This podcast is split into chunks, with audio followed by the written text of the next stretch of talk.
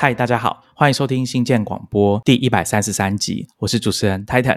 今天呢，我们邀请到一位特别来宾，我想我们的听众朋友很多人都有看过他的直播，或者是有订阅他的付费的内容。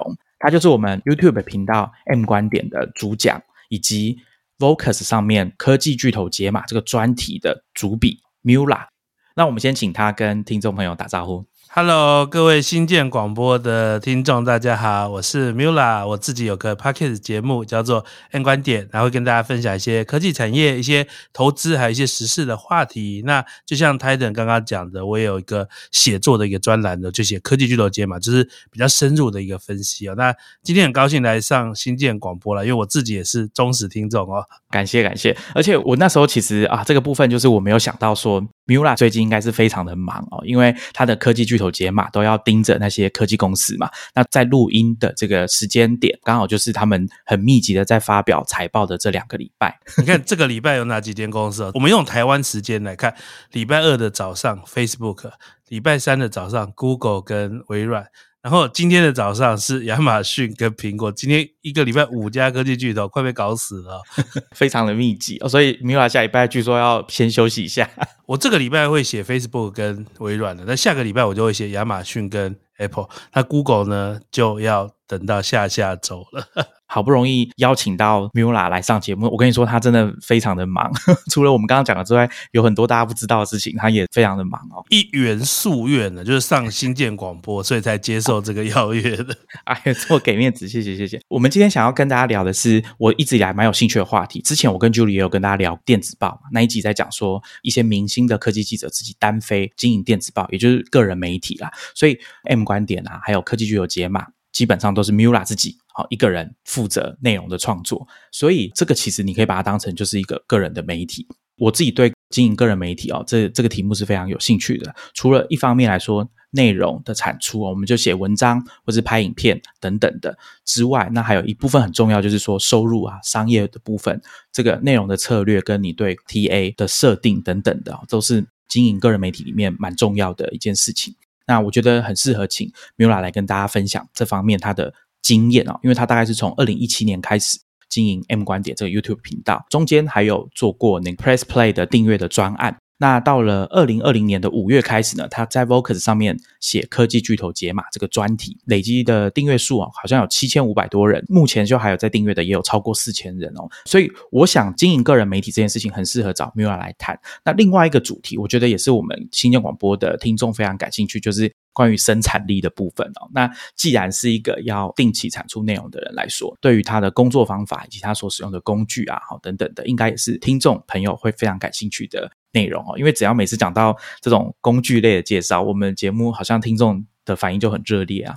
我自己也很喜欢听你们讲这个工具类的，就我们之前不是聊过吗？我用 Wrong Research 就是被你们推坑的。哦，对啊，不知道还有哪些听众 也是因为我们去用了 Wrong Research 或者是 Obsidian 哦。我其实蛮蛮希望说有一些听众，如果你们使用过一段时间，有一些心得哦，可以来 Twitter 上面找我们哦，跟我们分享，或写 email 来也可以。等一下我们也会请。Mula 跟我们聊一下他使用 Roam Research 的心得。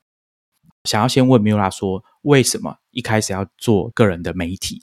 做这件事情的初衷，或者说当初设定的目标是很重要的。很多人都觉得说啊，我看 YouTube 频道，我都没有在看。他放在最上面置顶，跟大家介绍频道在讲什么。那我觉得这件事情很重要。像刚刚 Mula 讲 Facebook 这家公司，他们刚好在我们录音的今天的凌晨吧，就说他们 Facebook 这家公司要改名叫 Meta。改名的动作代表说这家公司的核心的任务跟他们的目标有做一些转换。设定好目标蛮重要的。Mira 是第一次来上我们节目嘛，所以我觉得还是可以请他来跟大家分享一下，说为什么一开始他要做 M 观点，然后还有要做后面的这个科技巨头界嘛。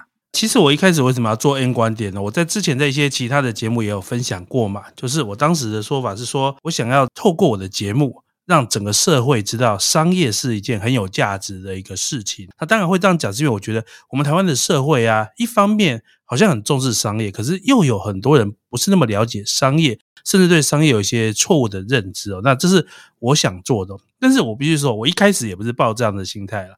我一开始呢是抱着就是纯粹说，哎。网络影片到底在搞什么？那怎么样做网络影片才会红？我就开始试这些东西。那我做了半年之后，有一点点小成绩。那这个时候就想说，我要继续做下去吗？我想实验的已经实验完了，可是如果按照我现在的这个实验，我如果要做继续做下去的话，那我一定得想出我到底为什么要做这件事。好，因为实验的部分结束，所以接下来是要玩真的。可是玩真的，你一定要很重视说你为什么要做这件事，你要找到那个原因。好，就有本书不是叫《Star with Why》吗？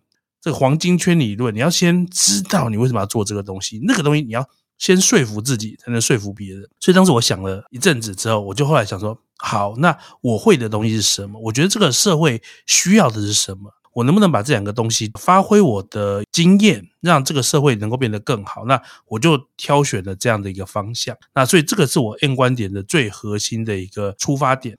我觉得商业的思考这件事情是蛮重要的哦。像我们之前一百三十一集，爱料理的共同创办人跟技术长 Richard 来跟大家分享在新创公司采用 SaaS 的一些想法。那我觉得里面有一个观点蛮有趣的，他举了 Photoshop 为例子啊。以前如果你是要买单机版的软体，整套买下来是要好几万块的。那今天假如你是一个刚出社会，或者说你是学生好了，所以你想要接一些 case，帮自己赚一些钱，这样子办法有够多的钱去买。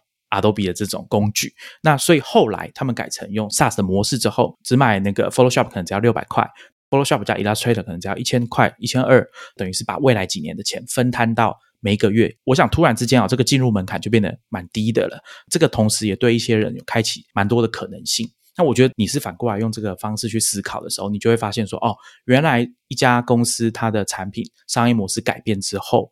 除了对它本身的营收，就每个月都固定的收入之外，对使用者、对消费者来说，也是会有很大的影响的。大家看 iPhone，一开始是苹果是一直一直卖嘛，那后来它也改成说所谓每个月付款的这个方案。因为你那一集正好我也有听哦，所以我觉得哈，我觉得这个正好是一个很用很好用来说明商业思维的一个概念就是我们一般人很容易去思考说，其实我买断软体比较便宜。对不对？我买断软体，我都能用五年，哇，这个远比那个付五年的月费便宜。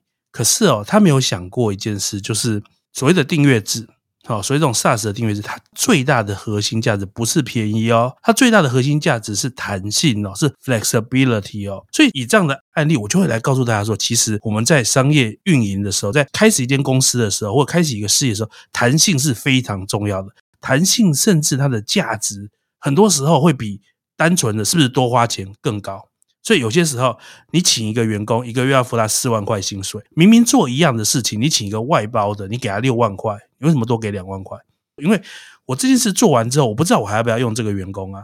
我这四万块下个月我可能还要再给，我可能还得找事给他做。那外包我给他比较高的薪水没有关系。他做完之后，我们的任务结束完成，就赢货两气，可以继续各自往下走下一步。这个就是我叫弹性。所以其实你看，像这样一个 case，就正好可以回应出为什么我要做这个频道。所以很多人看到这个事，就会想说：哇，价钱的意思，我们就只要思考价钱。我希望大家想的不是只有这样子而已。刚刚 Mira 也有提到，你一开始拍 M 观点 YouTube 这个频道，一开始是抱着实验的精神哦，就有点像我们做 Podcast 一样。但是过了半年之后，面临一个。抉择嘛，就说要不要继续往下做？我蛮好奇，说过程当中哦，你怎么选定你这个媒体的主题，还有规划你后来内容的策略的部分？大家去看他 YouTube 频道的影片的列表，你可能会发现说，哎，好像从几年前开始到现在，一路上有一些些变化。应该说哈，我一开始题材是什么都做，什么东西热门就讲什么。如果是什么政治话题时事很红，我也讲一下。那如果是这个商业话题时事很红，我也聊聊一下。但是当然，就像刚刚跟泰登讲，到了我要做那个抉择的时间点的时候，我觉得我得做出取舍，我得思考说，到底哪个东西是这个社会欠缺的 value。什么价值是这个社会现在欠缺，而我正好可以提供的？如果是一些东西是这个社会已经很多人在讲了，我举个例子，政治话题的评论，这个世界缺吗？这个社会不缺的，你随便找都可以找到几百个人去跟你聊政治话题，各种意见，对不对？但是哪个东西缺，我就去思考。所以最后会讲商业的思维的这个东西，就是这个样子的路线去走的。当然，就像泰登讲，其实我从二零一七年大概上半年决定了这个主轴之后，其实我们的很多方向也是有不断的调整。就像我一开始有个系列是专门讲创业的，做了一阵子之后，就觉得哎，真正有需要去听创业的人很少，后来就把那个系列下档了，不断的去调整。那但是我觉得调整到现在也相对是比较稳定的了。我觉得我想讲，再加上这个东西也对社会有价值的东西，就会变成我我会选择的主题。那另外一个我想要请问的就是，现在看起来啊，YouTube 的这个 M 观点的频道，它谈论的主题比较是科技、财经、时事的分析，就是你在做直播的部分。那当然有时候你会做一些采访，但是在这个 Vocus 上面的科技巨头解码写的比较是欧美的科技公司他们的经营的状况啊，当然也有一些中国的科技公司，但大家可以理解，就是这个专辑的名称叫科技巨头，就是要够大够厉害的科技公司，才会是他观察的目标。那这两个主题，这两个不同的平台，甚至不同媒介啊，一个是影片，一个是文字。当初规划或者说你的观察，你觉得这两边的观众或者说读者重叠性是高的吗？我觉得，如果是以我自己的观众跟阅读者，我觉得重叠性应该有一些啦，但是也不见得真的到很高哦。因为我觉得会想要看影片或者是听 podcast 的人，跟会想要深入看文字的人其实不太一样。你知道有些人哦，他为什么选择文字？因为他没有时间看影片，他没有时间听，他要的就是一个写的，然后他可以快速的阅读。我我曾经思考过，如果我今天把我一篇科技巨头解码的所有内容讲成一个 podcast，可能要讲四五十分钟。可是你阅读哦，当然你如果分心，中间看到一半去吃个东西就不算。但是你如果是很专心阅读，其实每一篇应该十了不起十分钟吧，你应该可以看完。所以其实它的时间利用是很有效率的。所以我觉得两边的人哦，虽然可能有共通的兴趣，但是你如果是 YouTube 或 podcast 的，或可能会比较是半休闲的角度在听这些东西，可是会。订阅文字的，我相信一定都是还蛮认真要看。我自己的经验是这样，如果是讲我们很熟悉的中文。那我想应该就像 Mula 所讲的这样，但是我是英文，我觉得蛮微妙的。就是我要读一篇，比如说 Ben Thompson 写的五千字的文章，好，我有时候会觉得用听的我会比较快，可能阅读的能力不够好，就是比较慢。再加上啊，其实 Ben Thompson 他的文字风格，我觉得跟我平常自己看习惯科技媒体这种比较大众、比较容易入口的写法是不太一样的。这是第一点啊。那第二点，我也想问 Mula 说，所谓的人家讲行销的漏斗，或者是通常。Podcast 或者是付费的内容搭配其他媒体的模式，比较像是说，我先用一个接触面比较广的管道去接触比较多的听众或读者，然后呢，再把他们导引到一个需要付费的，或者是对你来说可能更重要的这个内容的管道。你的内容的策略上面有这样的设计吗？一定是有的嘛？为什么我们会有免费的内容跟收费的内容？你看，像我的 YouTube 跟 Podcast 是完全免费的。那即使是我的科技巨头解码这个订阅的专栏哦，它每个月都有一篇免费的文章。所以那个东西就是要在最前端把漏斗打开嘛。你漏斗打开，那有些人满足于第一层的漏斗，那我也不强迫你转换啊。哦，你在这个层级，你可能对你来讲就够用了，你就不用需要看更深入的内容。但是一定有一些人他会觉得说，这样的东西我不满足。就像有些人看了一部电影之后说我要看导演版一样，那这些人我们就是提供额外的东西，让他更可以得到他更需要的东西。我觉得是这个样子。那米老，我想请问一下，你当初是怎么设定你的目标观众或者说目标的读者的？其实应该讲说，你如果是问我是怎么样设定一群读者的话，我其实老实讲我没有想那么多诶，因为其实我觉得做自媒体，我觉得要有一个核心的一个概念是。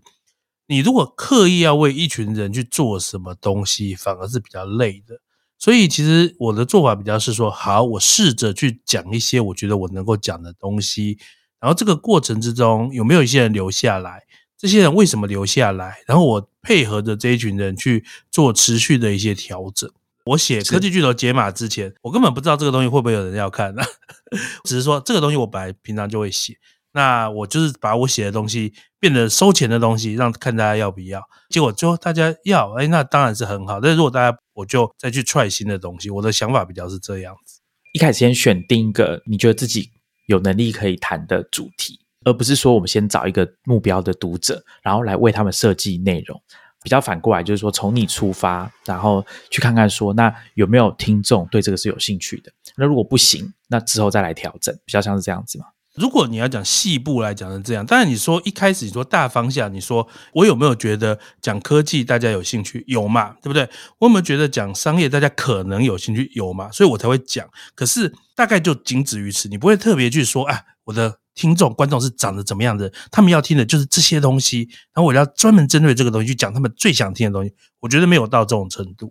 因为我观察到一个现象蛮有趣，就是我们之前开始做 podcast，我个人比较早开始接触到的话，如果是说制作端，然后是在台湾的市场做的话，比较像是从可能二零一七年开始，然后一路到今天四年之后啊，其实大家看那个排行榜里面的内容类型，其实是一直在变化的。所以我猜，在不同的时期的人想要进来做 podcast，他可能第一个会先去观察说，哎，现在市场上流行什么东西？那这时候可能就有两种想法，一种是我要跟跟大家一样做比较受欢迎的主题，那另外一种可能就是看看说，哎，市场上如果没有这个，那我来做可不可以？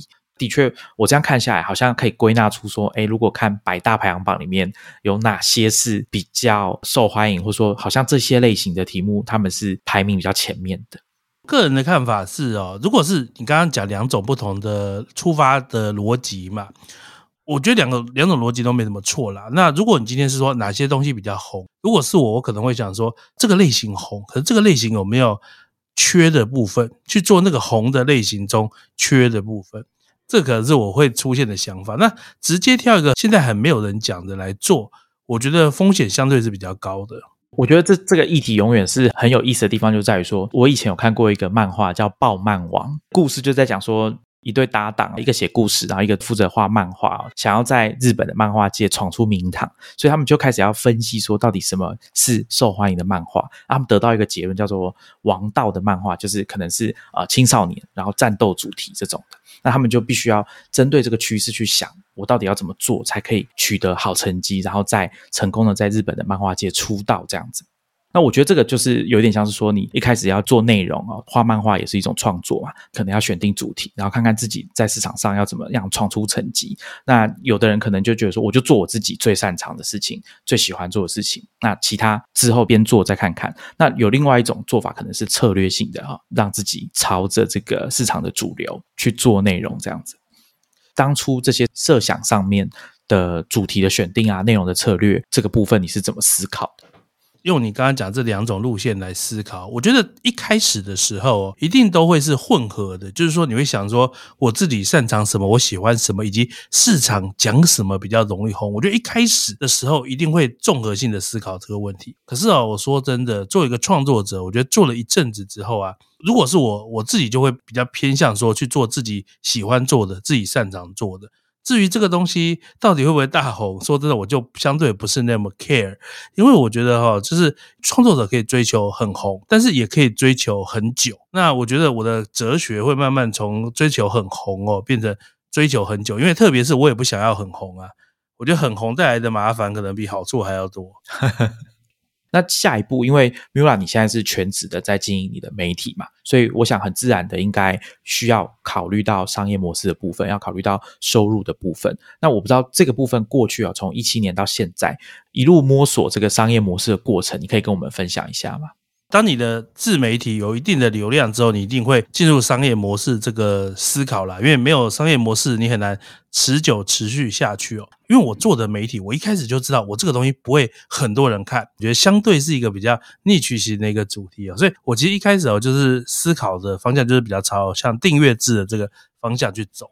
那所以其实我一开始最早的时候就在 Press Play 有推出一个订阅制，那其实严格来讲，那个订阅制我也觉得还算有一定的成绩啦。虽然我在今年把它关掉，因为太忙。后来我在 Vocals 这边也继续做这个科技巨头计划，它其实都是走订阅制的方式，因为这个其实就是像 Kevin Kelly 讲的一千个铁粉嘛。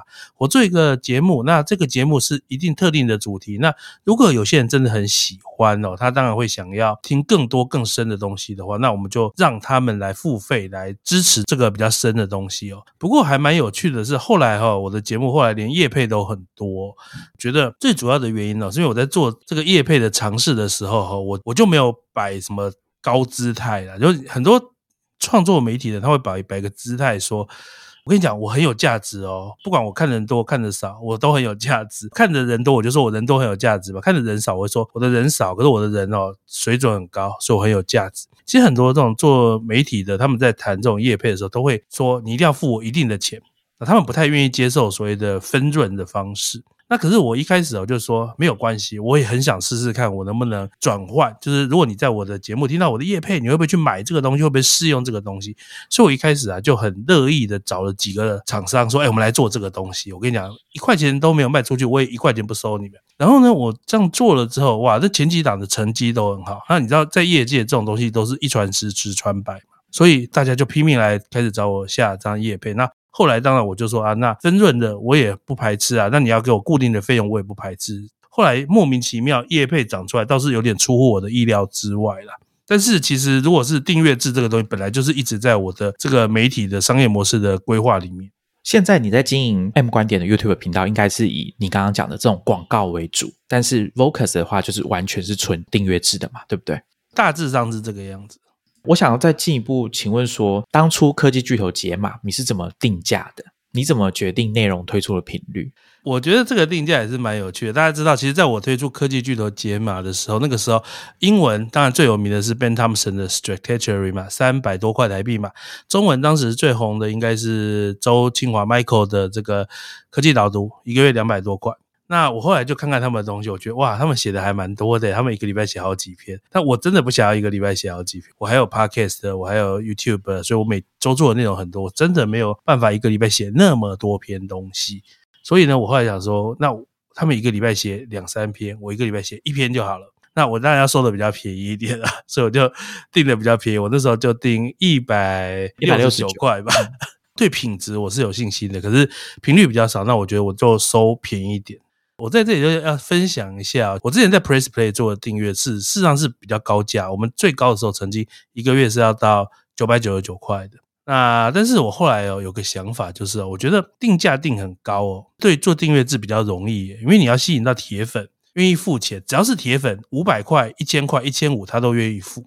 可是我在这次做科技巨头节嘛，我就想要做能够打出我的同温层的东西。那这个东西一开始的试验的成本，就是它定的成本一定要是要比较便宜的，所以我这次是有点反其道而行的，就是刻意去定一个比市场大多数的订阅制度还要更便宜的价格。哦，我觉得这个蛮蛮有趣的，好像你每一次在做这种牵涉到定价的问题的时候，你好像都想要趁这个机会，包含刚刚我们讲广告的时候，你好像都想要趁这个机会来做一点实验，对不对？对啊，因为这样才好玩呐。应该讲说，有些东西已经被验证过了，有些东西还没有被验证。一个已经在做到一半的东西，你要改不容易嘛？所以你要想要验证一个东西的话，你就不如一个全新的东西，你可以验证，大不了就失败收掉啊。米拉，你刚刚举这个例子啊，就是个人经营媒体这件事情，你放到商业世界里面，好像也是说得通，对不对？对啊，其实都是一样的，因为我们个人媒体事业的经营，其实就是一种新的商业的产品、新的商业的 offering 的一个提供嘛。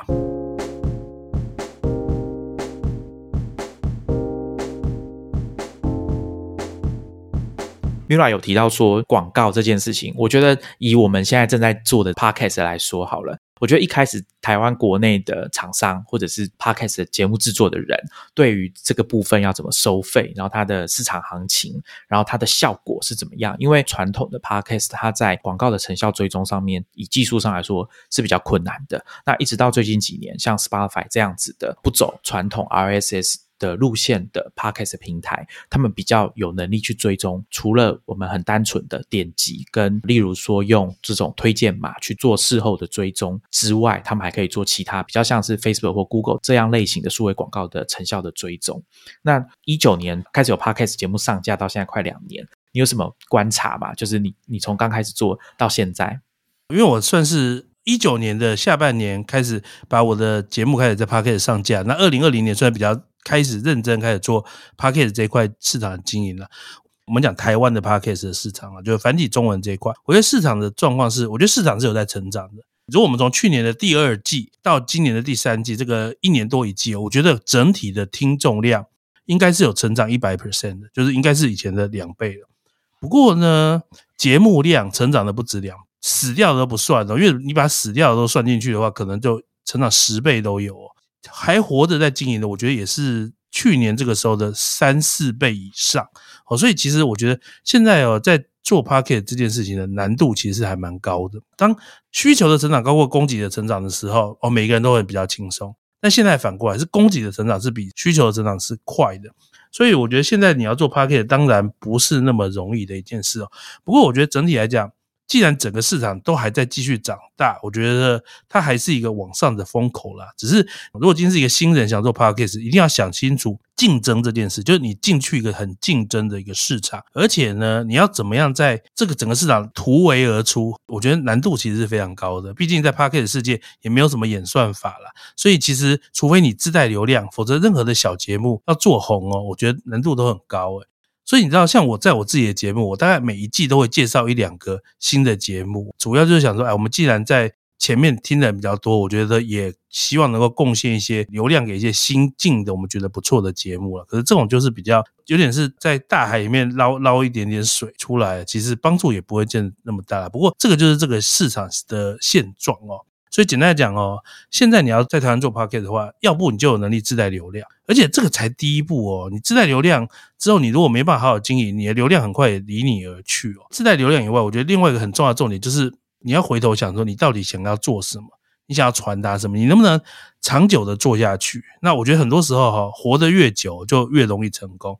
你做的很久，总有一天那个时机运气轮到你这边，你就红起来。所以其实如果今天是我们的听众正好有在做 podcast 的话，我真的觉得说，你一定要挑一个让你能够长期一直持续做下去的。就算你一开始前两年都一毛钱都没有赚到，你还是做的很开心，那我觉得你未来成功的几率就会高很多。Mira 有提到自带流量这件事情哦，大家去观察 Apple Podcast 的排行榜，你会看到每隔一段时间就会有那种超人气的节目直接空降排行榜第一名啊，但是。过一段时间，他们就会慢慢的往后滑落。他们不是没有在出节目，他们还是会出节目。但是呢，这个排行榜又会回到原本的形状。如果单一的节目的确常常发生这样东西，可是你如果把这个东西有累积一段时间来看，累积个半年、一年来看，你会发现哦，其实排行榜也变化很大。哎，你看现在的 Apple Park 的前五十名的排行榜，跟一年前的前五十名哦，现在还留在现在前五十名，可能只有三分之一而已，三分之二都已经被挤到后面去了。对，因为还有讲到另外一个，我觉得也是真的，实际下来做就知道有多困难，就是做的比较长久、持续的去做。因为刚刚 Mira 最前面好像有提到嘛，说死掉的 Podcast 不算哦。那我们之前有跟大家介绍过 Listen Notes 这个网站，你可以去看它上面的统计，每年哦没有在更新、停止更新超过不知道三个月还半年的节目到底有多少？这可能就算是死掉的节目，这个数量比例其实是非常高的，特别是定期的。你要有这个 commitment 的内容的话，那你可能就会感受到这个持续产出，而且是定期产出的这个压力。所以啊，我觉得在做 podcast 的时候，选一个好的题目，或者说呃，选一个自己可以像刚刚 Mila 讲的说，哎，持续的做的这个节目的主题跟方向，我觉得是蛮重要的。最近这一年呢，其实创作者经济这个名词很红嘛，好，那这跟那个电子报平台 Substack 的红起来有关系啦。可是也不止它，哦，包含了 Patreon 啊，包含了很多其他的，好，包含脸书，现在啊，包含的 Twitter，全部都在讲这个创作者经济嘛。所以，其实我觉得整个创作者经济不只是写作了，包含了 Podcast，包含了甚至这个 YouTube 影片，本来 YouTuber 本来就很红嘛，包含了现在在国外很红的短影音 TikTok。啊，然后包含的文字的部分、电子报的部分，现在各式各样的创作都是非常蓬勃的发展哦。所以很多人说现在是一个创作者经济的起来的年代。那我觉得哦，其实也才刚开始而已啦。因为我觉得现在的创作者经济就像。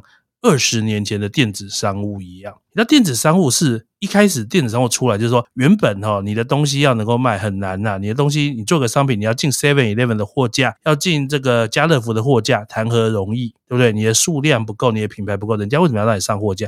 可是你不上货架，你就不能卖啦。那电商出来的哦，我可以上各种，这无论是在台湾当时像一些雅虎拍卖呀，或在美国你上 Amazon 啊，任何人都可以做一个商品。然后就有办法在网络上销售。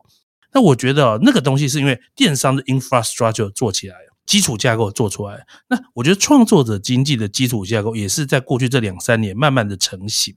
好，所以他现在是第一次开始出现了这种创作者们可以用这样子的架构来开始做生意，开始把自己的创作变现的一个东西。可是你想哦，两千年到现在二零二零年，整个电商世界变化多大？以前的平台这个样子就觉得很好用，可是不是，后来就各种平台越来越厉害，各种销售的手段越来越厉害，各种广告的手段越来越厉害，所以整个电商就是非常不明，因为它的工具环境是越来越成熟的。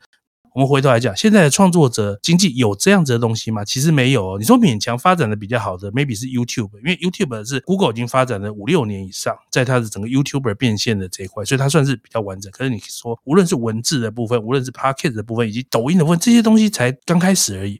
未来一定会有人会说，我要做出更好的平台，帮助这些创作者做更好的变现。把各式各样的功能都加上去，所以我觉得我还蛮看好所谓的 creator economy 的创作者经济未来的发展。所以你觉得现在状况比较像是电子商务初期在发展的？我觉得你现在就想是大概是西元两千年到两千零五年的时候的电子商务吧。我觉得当初在做电子商务，除了呃刚刚讲的基础设施之外，还有一个是这种信任有没有建立起来？就是说人们相不相信在网络上买东西是没有问题的。现在，Mira，你的观察，你觉得说，不管在国内的这种大家对 Podcast 或是 YouTube 影片的这种支持，那大家有对这个创作者的信任，或者说认为自己花钱买这些数位的内容是合理的，或者说就像我们在现实世界去买一个实际的商品一样，已经差不多到这个程度了吗？我觉得在这几年，其实这个这种所谓的消费者跟创作者之间的信任，我是朝很正面的方向在发展。其实这很像早期，你知道，电商一开始一大堆卖家，你也不知道哪一个可以信任，对不对？但是慢慢的，他们有评价哦，这个人有一百个好评价，那个人有一千个好评价，慢慢里面的信任体系被建立起来了嘛。那我觉得在创作者经济。现在也正在建立这个样子的一个信任了，就说哇，这个节目听了半年、一年，我开始信任他了哦。这个节目他已经走了五年了，哎，还还这么稳定，哎，我开始信任他。所以我觉得这个就是一个过程了。随着时间过去，无法累积信任的就消失，能够累积信任就持续下来。没错，因为我觉得有一些的确是需要，当我们面临说，哎，要不要订阅这个以前没有听过，或者是说独立的布洛克，或者说创作者他开始收费了，那大家相不相信要付钱给他？那我自己印象比较深刻，可能就是像前面有提到 Ben Thompson 哦，他从二零一三年开始写嘛，那他大概是到一四年开始要收费，还是还是一二年开始写，一三年收费，我有点记不得了。但是他的确是一开始写免费的写，写了整整一年。一方面他可能也在尝试说自己在有工作的情况下，他他一边做这件事情能不能持续下去。然后二来，我觉得就像刚刚 Mira 讲的，这个时间被拉长了。那一开始就有在读他文章的人，可能。也就是说，哎，这个人之后要开始收费了，我应该可以相信他的产出，也可以像过去那样，或甚至比过去还要更好。那刚刚我们也有提到说基础建设这件事情，你觉得以台湾的创作者经济来说，基础建设已经做得很好了吗？还是说有哪些地方你自己觉得对一般人来说还做的不太够的？你要问我现在台湾的整个创作者经济的环境呢？我觉得比起美国来讲，我觉得还是有一定程度的落差的。所以其实我也常常在鼓励台湾的有些做创作者经济的平台的公司啊，我说你们应该要以这些国外的平台为一个模范哦，就是他们有什么功能，你们要想想看，在台湾也要有这样的功能，甚至他们没有的功能，你其实也可以想一想。那我觉得整个 infrastructure 真的是非常重要的。当你有这 infrastructure，这样子的经济才有办法分明嘛。哦，但是如果今天平台的公司没有办法把这 infrastructure 做得很好的话，那势必对于整个创作者经济的兴起会有一定程度的阻拦呐，大家可以去听一下 Mula 去科技导读上那一集节目，他们有针对平台这件事情哦做比较深入的讨论。刚刚讲到基础建设这件事，我个人是有一个问题想要问 Mula，你觉得说在台湾，我今天要做一个创作？以基础建设来说，现在比较让你觉得可能还不够的，会是哪个几个地方？像我自己可能会觉得说，金流的架设对一个个人来说，好像还是比较困难的。还是说你会觉得说，那如果要解决这个问题，你可能以现阶段你去找一个平台，那金流的部分就交给他，让他抽成这样子。呃，我的立场一向是是会找平台的，那我也不会演哦。台湾现在的创作者经济的平台抽的比例都比国外高蛮多的哦。他们可能会觉得这个是，哎，我们台湾经济规模比较小，我必须抽比较贵，我才能够支撑我的损益表。可是我觉得从商业的角度来看，这个样子的方向其实是错的，因为你只会把市场越做越小而已。就像你讲的，你如果今天是台湾一个创作者要自驾金流，其实超麻烦的。哦，真的是超级麻烦哦！你要去接个电子支付的平台哦，他就给你一大堆文件签。我自己搞过，所以我觉得超累的。那所以为什么我会比较喜欢找平台呢？是因为我觉得创作者的能力是有限的。你要不就专注在创作，如果你要花这么多时间去做平台，那除非创作对你来讲太轻松，那至少对我来讲不是这样。我是非常认真在我的这些创作，我是要花很多时间精神在我的创作。那我不想把这些精神拿去说哇，去跟平台说，我们来对一下上个月的对账单吧，我们来看看上个月有哪些呆账吧，我们来看看有哪几笔要退款，干嘛搞这些事情，实在是太累了。所以我会回归我的初衷啊。但是我必须说，台湾的创作者平台在费用的这个部分哦，真的是有蛮。高的改善的空间我自己是觉得可能平台便利性，它帮你解决那些问题。那另外一个就是我刚刚讲金流，以个人的观点来看，独立的创作者要去处理金流这一块来说，在台湾应该是就像刚刚 Mila 讲的，还是非常困难，而且非常耗心神的一件事情。我记得你当初去科技导读的时候，你也是说你会选平台哈。那原因就是你刚刚说的那样子。那刚好 Ben Thompson 他在几个月前哦，他自己宣布了一个给创作者使用的这个 Passport，算是一种订阅制的体系。这个东西是他是要提供给其他对。经营自己内容有兴趣的人来使用，因为他以前做的网站都是给他自己用的。那他这一次哦，是想要把这个东西做出来，让它变成创作者经济的基础建设之一。那我不知道说米娅，你看到他这样子做啊，会不会觉得说，好像有一天你也要准备说回去做自己的基础建设？你有想过这件事情吗？我觉得这个重点哦，是要那个所谓的那个基础建设到底有多简单吧？我这样讲啊，就像早期在写部落格的这些部落客。他们有多少人会想要自驾部落格呢？一开始对他们来讲是很困难的嘛，几乎是不太可能的任务嘛。但是慢慢的哦，开始像 WordPress 这样的系统慢慢开始出来了，所以有些人就说：“好吧，那我自己弄个主机，我自己架个 WordPress，我就可以拥有我的站台哦，不需要在其他一个大的部落格的网站里面的其中一个部落格而已哦。”那我觉得现在。哪一天获取所谓的创作者经济的这 infrastructure，如果它简单到说好一样，我像装一个 WordPress 的部落格一样，邦邦邦邦邦，哎，我的页面就好了。那我觉得这当然是有机会说，我们回头来变得自己来处理。这里面最困难的其实是金流哦，其他的系统相对的现在都有一些免费的 solution，像。不能讲免费啊，可能有的要付费。像 Ben Thompson，他就是用一一堆 solution 把他自己的组合架构起来嘛。但是你知道，你如果在台湾，你要收这个新台币。自己搞定金流一直是很麻烦的，所以 maybe 除非未来就是用加密货币来解决这个金流，我觉得有可能用加密货币来解决这个金流，因为我就 set up 一个钱包嘛，那你要订阅，你就每个月要转账到这个钱包嘛，然后我就可以去确认你有没有会员的这个资格，那你就不必透过像台湾的一些支付的公司，我觉得除非是走加密货币这一块，否则我觉得光金流在台湾这一块就超难搞的。Mula 的讲法其实正好就凸显加密货币他们想要做到的事情。对不对？对，Mula 在前面我们在讲这个所谓创作者经济里面有提到，他非常看好创作者经济未来的算是他的成长的状况啊。那刚好 Mark Zuckerberg 就我们录音的凌晨啊，因为他的这个 Connect 大会，他有在他的 Facebook 上面发表了一篇 Founders Letter 啊，创办人的信里面，他有提到提到了五次啊，Creators 啊，就说在他的设想里面，未来。Metaverse 这个世界里面有扮演很重要的角色，除了开发者，另外一个重点是创作者，会让我想到说，哎，所以我们现在也不是说只有写文字而已哦，我可能还要想说，以后我要怎么在 Metaverse 这个虚拟的世界里面，把我们实体的东西搬进去，然后并且重新设计过，这个是不是有一种算是呃，除了我们现在看到比较常见的创作形式之外，啊，另外一个机会啊，就是呃，如果我已经觉得说五年后可能。Metaverse 会变得比较成熟，开始越来越多人去使用。我是不是现在就要开始去学？我要怎么在虚拟世界里面去设计一些东西出来？他讲的这个 Metaverse，我觉得很有趣的一点是，Mark Zuckerberg 不是一直说，其实哦，我们现在用的 Mobile Internet 是二 D 的 Internet 啊，然后这个 Metaverse 就是三 D 的 Internet 啊，这是它的核心的概念啊。那我觉得这里面就有一个很有趣的一点是，我们有没有想过，就是在实体的世界，我们的创作是很多样性的。可是这个多样性的创作，在现有的 Internet，它会被压缩，压缩到二维的表现的方式。我举个例子，你现在走在路边，你可能看到一个街头艺人在唱歌，啊，很觉得很精彩，对不对？那你你用手机把它录下来，它就变成一段影片放在 YouTube 上面。它就是把一个三 D 的经验浓缩成二 D 的表现的形式。文字也是一样，文字就是把我们的思想写在一堆纸上面嘛，对，写在一一个网页上面。可是当你从二 D 进入三 D，这个表现形式突然可以变化出很多不一样的东西。原本是压缩的东西，现在在未来三 D 世界可能可以重新解压缩。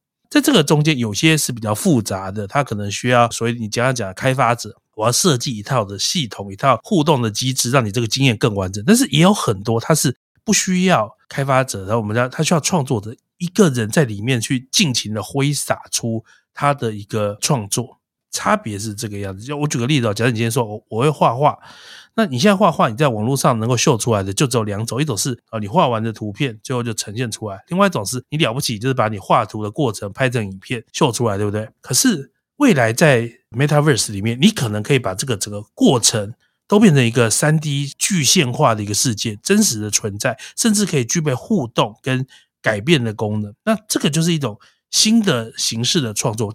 在原本的现在的 Internet 是无法存在，但是在未来是可以存在。我觉得这个中间的想象空间是非常大的。我读到那封信，我想到的确就是说，你要怎么在一个新的世界里面去重新再创造出一些东西出来。有些人可能就会觉得说，那我们就把现实世界的东西搬进去照搬。有一种可能想法就是说，我现在有机会在 Metaverse 里面创作，我应该可以突破一些限制。哦，当然可以啊。我觉得一定可以。我举个例子来讲，假如你今天是一个体操选手，好了，请问你在现实世界你能做的体操，你不会飞啊，你只能在地上做啊。可你到 Metaverse，你可以创作一整套在天空飞行的体操，因为在 Metaverse 你是可以飞的，所以你可能就创造了一个全新的一个体操的流派，叫做飞行体操。所以说，其实它是有很多。是现实世界现是无法做，但是到了 Metaverse，它突破了一些物理的限制，事实上成为可能的一个东西。对，甚至我觉得这个东西就有一点像是我们讲电竞好了啦，就是以前可能大家没有想过说啊，这种 gaming 它是可以是一个竞赛，而且是体育竞赛的这个层次。到 Metaverse 里面，大家可以想象说，我们在哈利波特小说看到的魁地奇这种类型的东西，它在现实世界因为物理的关系哦，没有办法做到，但是进到另外一个。虚拟的空间里面，这件事情就变得是蛮有可能的。那同样的东西套在创作上面，也是有蛮多可能性的。那我觉得可能光凭这一点哦，可能未来创作者可以挥洒的空间，跟我们现在看到的可能会多很多不同的选择。那我觉得这点也是有志于从事这个工作的人哦，可以去想象的。因为实际上我已经在 Facebook 上面或者说 Twitter 上面看到一些艺术家，他们已经在做一些三 D 的绘图的创作。比如说台湾不是有很多做插画的粉丝团嘛？如果这个东西要搬到另外一个虚拟的空间里面，他们会用什么方式来呈现？或者说站在创作的角度，他需要学习什么新的东西去做？那像 Mira，我记得你早上的直播是不是有提到 Unity 啊这种三 D 的工具？所以你有听我今天的直播，所以知道我今天要讲 Unity。对，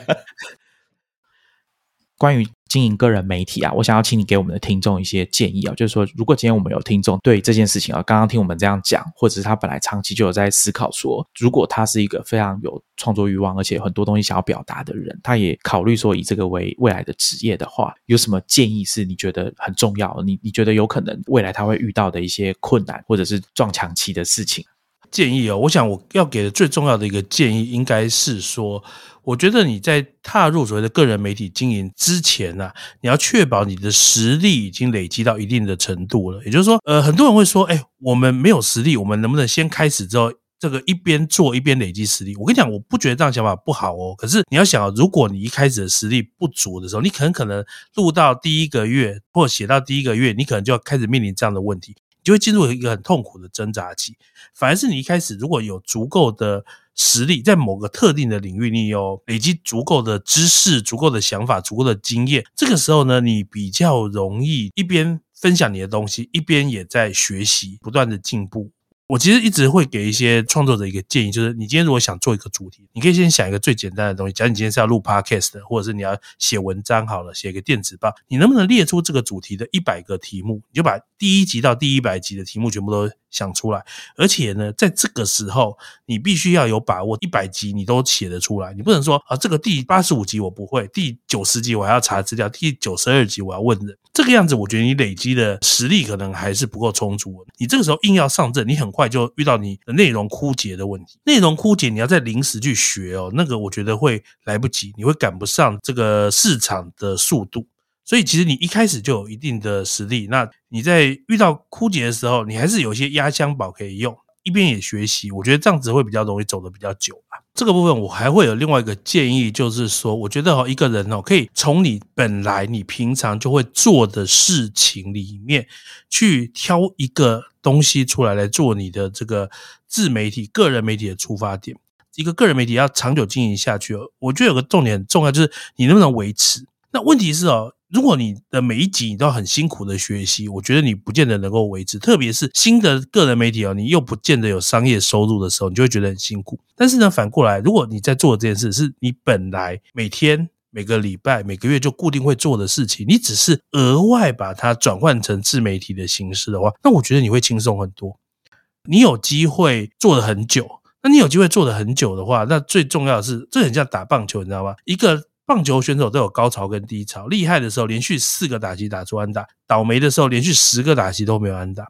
因为你有合约在身，教练派你上去你就得打，所以你也得硬去上场打，对不对？那如果你没有合约在身，你可能连续十个打击打不出来，你就灰心了，说啊，我不适合当棒球选手了，你就放弃了。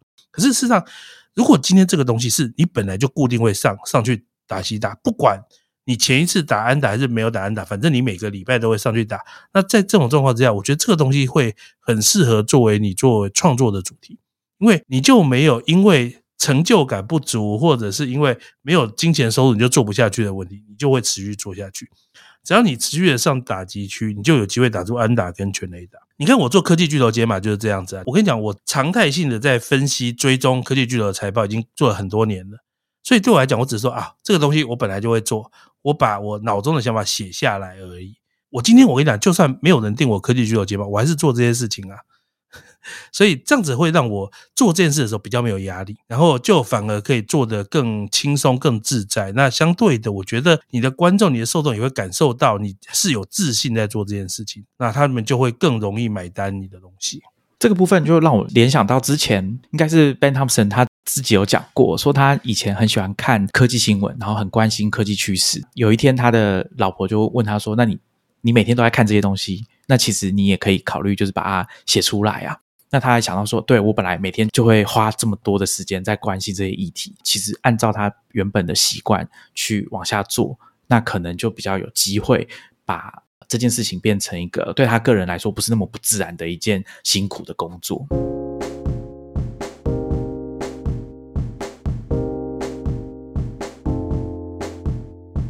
接下来呢，我想要请 Mila 来跟大家聊一下他工作的状况，哈，就是我们讲生产力的这个主题。我们先 recap 一下科技巨头解码，每个礼拜会有文章，一个月会有一篇免费的文章，那剩下每个礼拜都会有一篇文章。那 M 观点的 YouTube 频道，啊，每个礼拜至少会有三支影片吧，我记得。对，三次直播，不是预录的，我们都是 live 的。那米拉，你要怎么安排你的这个工作？你典型的一天是是怎么过的？你会把写作的时间跟直播的时间是放在同一天吗？原则上哈，我这个人是比较喜欢照表操课，照表操课会让我觉得比较轻松。你知道有些人不是那么喜欢照表操课，很多创作者不喜欢照表操课。可是我常常讲，当我们每做任何一个决定，都在消耗我们自己的决策的能量，所以我会希望我的。决定能够做的越少越好，我把我的所有的精神都用来做我的创作，所以事实上我是有排 schedule 的。像我礼拜一固定要讲科技 N 头条的科技新闻的直播的单元，所以我通常是每个礼拜天的晚上哦，大概从晚上的八点到十二点，我会专注在准备这个部分的内容。那偶尔有些准备不完的，我就第二天早上再补补一些，但是大多数会准备的晚。那到了礼拜一呢，通常是我中午要直播嘛，那可是我早上。跟下午会开始写科技巨头解码的东西，我一般来讲会写一到两天，所以我是让我礼拜一跟礼拜二这两天全部都是保留给科技巨头解码。那有时候运气好，一天就写完了，第二天就比较轻松，可以做一些别的事情。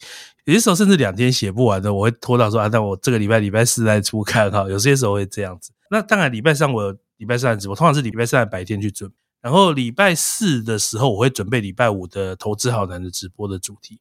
那礼拜五呢，通常就比较弹性哦。其实有些时候对我一些业配厂商有点抱歉，是他们每天都会寄很多那个业配的信，说我们能不能做业配。但是我通常是礼拜五统一回，所以你礼拜一寄给我，我也礼拜五回；礼拜二寄给我，我也礼拜五回。就礼拜五我通常是比较有自己的时间，是可以处理我公司的其他事情，或者是跟创作无关的事情，所以我自己排的时程是这个样子的。不过我觉得哈，我的时程也是算是还蛮有弹性的，就是因为我创作的东西是蛮多的，所以我其实是很多时候可以调整的。像我刚刚讲，我礼拜一、礼拜二我写科技巨头解码嘛，有些时候脑筋会卡关啊。那卡关的时候，你又不想浪费时间，就说好吧，那我把礼拜三准备那个 New Live 的直播的主题拿来礼拜一先写哈，我礼拜一就先写完 New Live 的三个主题的一个。等到我礼拜三，我就多一点时间可以回头来写科技巨头接嘛，所以我自己是可以有弹性这样去调配的。好，所以你的时间其实到现在安排的都已经算蛮好的嘛。我刚刚本来还想要问说，那接广告的部分要怎么办？那现在看起来就是尽量把它在礼拜五的时候，所以我在礼拜五就把广告大多数的问题都解决。我觉得这样子是对我来讲是比较有效率的。我如果没有这样子安排，我觉得我 handle 不了我现在的这个样子的产出。因为我跟你讲，我现在是因为停掉 Press Play，所以还比较轻松。我以前每个月还有两次 Press Play 的直播，所以所以其实是是非常忙的。那 Mira，你会觉得自己在写稿跟做直播这件事情，这个模式切换会对你造成困扰吗？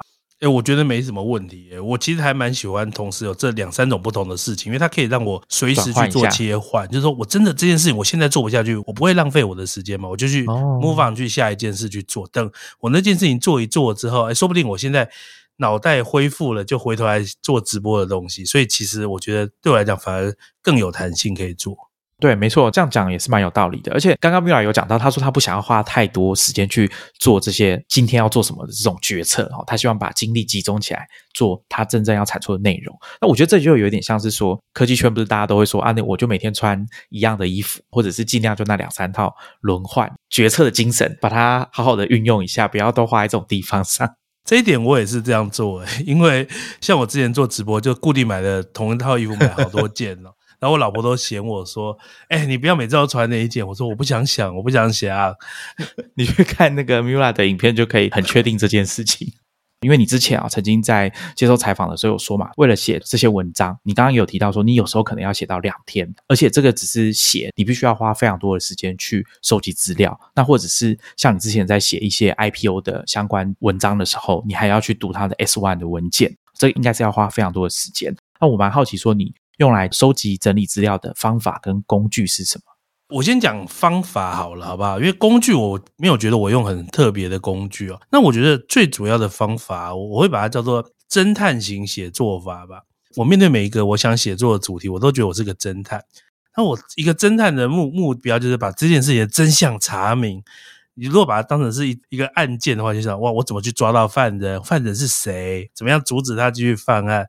那对我来讲，我觉得每个题目都是这样子。我会想说，这个题目本质是什么东西？然后它会有什么影响？一般人想要知道什么东西？但是有没有哪些东西是一般人其实他不知道，他需要知道？但是其实你应该要让他知道。所以你就会从这个角度去抽丝剥茧每一个题目。如果以工具的角度来讲，我觉得这种思维模式比较像心智图的思维模式啊，只是我不会特别。画个心智图来做，像你刚刚讲的要读 S one 的文件，我去年写最久的一篇文章，可能是写那个 Roblox 上市的一篇文章。那那篇文章哦，我在一开始就做了功课，光它 S one 我就读了八个小时以上嘛，就超累的。而且读完这个之后，不是这样子就结束，因为 S one 讲的东西已经很多，可是还是有很多地方没有，所以你就要开始说，好，我要亲自上它的平台去看看它的各种兑换比例，去计算，然后包含了我要去看，包含了它的创作者文件里面有有哪些内容，所以这些东西你全部。都要弄，像 Roblox 这个题目，我在写作之前，我可能就花十几个小时在理解。等理解完之后，你就要开始想说这篇要写什么啊？当然，一间公司要上市，大家一定想知道它有没有未来嘛？它当然会告诉你它的未来在哪边，它的未来有多好。可是它有没有问题？你也得找出它的问题。看完好处跟坏处之后，你能不能给一个主观的一个评论？所以对我来讲，这个东西的架构就是这个样子。你在读 S one 文件的时候，你是直接在网页上面看吗？还是说你会把它印出来？还是你会把它转换成 PDF 等等？我我我是用 PDF，因为 S one 都可以弄成 PDF，我就在电脑上看。然后我只要觉得重点的部分，我就会整段 copy 下来放在 Evernote 里面。然后等整篇看完之后，我再去回头去看这些我觉得重点的东西，再把它读得更懂。刚刚 Mila 有讲到 Evernote 嘛？那但是在我们节目开始的时候，他有说他最近有开始用 Roam Research。那我是蛮好奇，说你在评估这些生产力工具的时候啊。这个历程是怎么样？你是使用很长一段时间的 Evernote，然后之后最近开始有要做转换吗？我这样讲觉得对 Evernote 不是很公平，因为我说这也没有很认真学习过怎么使用 Evernote。但是 Evernote 我真的用很久，我就把它当成是我一个云端笔记的软体。我任何觉得重要的东西，我都会在上面做记录。可是久了之后，那个记事本就变得乱七八糟嘛。哦，那我觉得是 Evernote 的一个状况。那后来我就很想说，我想要让我笔记软体变得更有效率。所以我那时候接触了 Notion，但是我一直用 Notion 用的没有很习惯。等到后来我就听你们的节目，然后知道 Run Research 之后，想说，哎呀，听起来好厉害哦，我应该试试看。我就开始试。那一开始试的时候呢，的确觉得有些地方很棒，但也遇到一些问题了。但是就包含着像我之前有讲，我觉得它的表格的资源的能力不是很好，所以我那时候有一阵子很挣扎，说我到底要选哪一个。后来我就。想通，我说那我不要用一个，我用两个就好了。所以我现在是什么小事，就是那种比较简单的日常的记录是放在 Evernote，但是我我只要是觉得这个东西哦，是我觉得我未来会持续用到的东西，我就放在 Roam Roam Research。那我很喜欢 Roam Research 的连接的功能嘛，它可以把我每天的一个想法都连接起来。像我们这种做内容的人，我觉得就很需要这样的东西。那我觉得 Roam Research 很厉害的一个部分就是那个 Daily Notes 的这个部分哦。像像我举个例子来讲哦，像我有些时候哈，就你像脸书的个人页面，你有些时候会发自己的一些牢骚，或者是今天发生了一个事件，这个事件呢，你有些感触，你就写了一个一一两百字的文章。